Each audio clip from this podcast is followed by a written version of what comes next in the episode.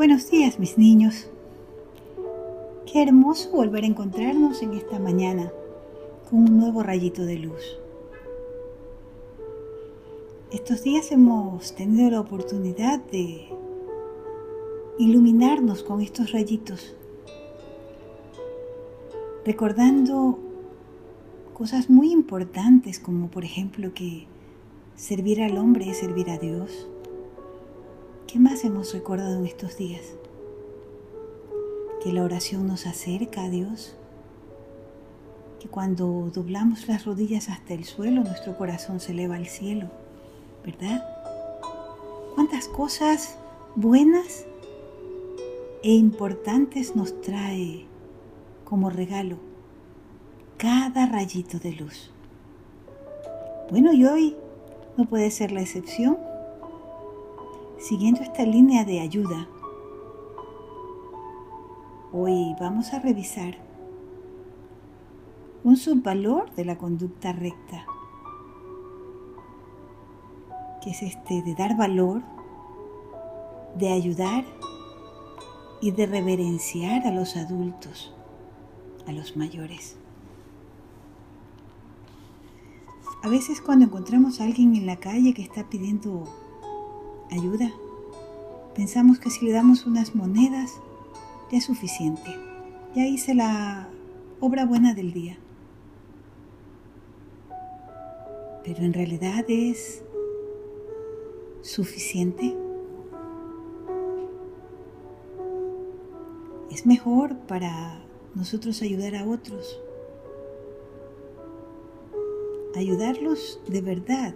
¿Pero cómo? Haciéndolos recuperar su autoconfianza. Entonces, con fe, con esperanza y autoesfuerzo, ellos serán capaces de volver a cuidar de ellos mismos. Dándoles simplemente monedas no es la manera de mostrar una verdadera compasión. Por eso Hoy les traigo una oración muy linda que dice así. Oh Señor, te pido que me ayudes a ayudarme a mí mismo. Oh Señor, yo te pido que me ayudes a ayudarme a mí mismo. Satya Sai Baba decía una frase muy linda. Be your own servant. Be your own servant. Sé tu propio sirviente. No esperes que otro haga las cosas que tú puedes hacer. ¿Por qué tiene que mamá hacer la cama por mí si yo puedo dejarla arreglada todos los días en la mañana? ¿Por qué tiene que mamá lavar mis platos, los platos que yo ocupo a la hora de comer, si yo puedo hacerlo? Qué importante es eso, crecer sabiendo que yo soy útil, y que puedo lavarle los platos a mi abuelo y a mi abuela, a mi mamá y servirlos. Qué importante, ¿verdad? Nosotros podemos ser las manos de Dios en todo momento.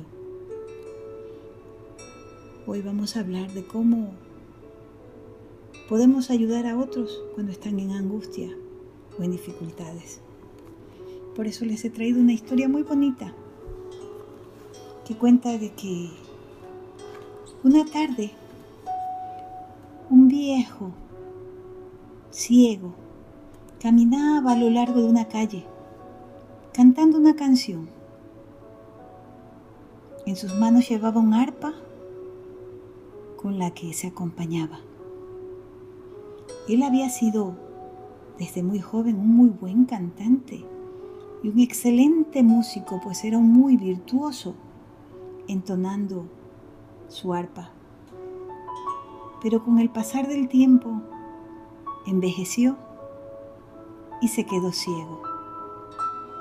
Entonces para él era muy difícil ganarse la vida, conseguir dinero para comprar incluso su alimento diario. Y así iba por la calle caminando cuando de pronto se resbaló y cayó. se golpeó y quedó en el piso. Justo en ese momento tres jóvenes pasaban por su lado. Se inclinaron, lo levantaron y tomaron su arpa. Entonces, uno de los chicos dijo, vamos, llevemos a este hombre hasta su casa. Y el segundo dijo, ¿tú crees que eso resolverá el problema? Es lo más fácil, ir y dejarlo en su casa, pero él no tiene alimento, ni tiene cómo comprarlo. Y el tercero dijo, ¿qué tal si nosotros hacemos un verdadero servicio por este hombre? Hagamos algo nosotros. Y el primero de los chicos dijo, tienen razón. Y volviéndose hacia el anciano le dijo, alégrate por favor, que nosotros vamos a tratar de ayudarte. El segundo cogió el arpa y ante el asombro de los que pasaban empezó a entonarla magistralmente. Y el tercero empezó a cantar, acompañado por el arpa de su amigo. La gente empezó a reunirse alrededor de ellos.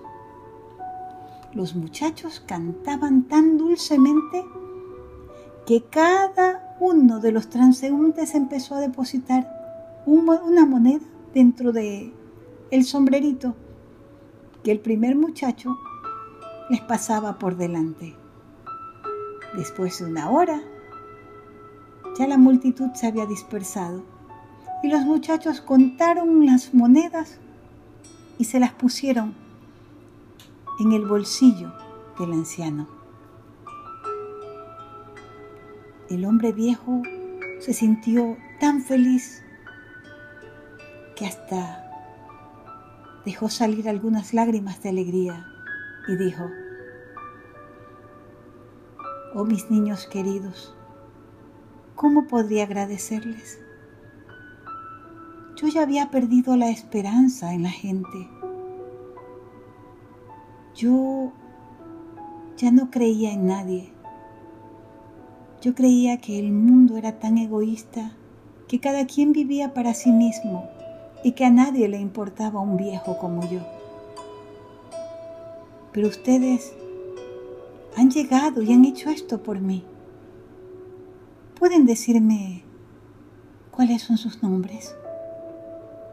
Y el primero dijo, yo me llamo Fe. El segundo, mi nombre es Esperanza.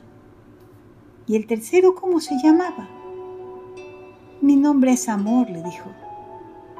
Abuelo, ¿podemos llevarte hasta tu casa ahora? El hombre recién ahora entendió la situación se dio cuenta de que estaba equivocado, de que todavía había esperanza, fe y amor para él, y él que creía que se habían perdido. De qué manera tan hermosa la vida le vino a enseñar, incluso a su edad, esta nueva lección. La fe la esperanza y el amor existirán sobre la faz de la tierra mientras haya un ser humano. El amor es el motor, la fe y la esperanza, las herramientas para llevarnos a servir y a vivir. ¿Qué les pareció esta historia? Me pareció increíble. Es verdad, muchas veces pensamos, solo hay gente mala en el mundo. ¿Por qué? Porque los noticiarios nos dicen todos los días solo noticias feas.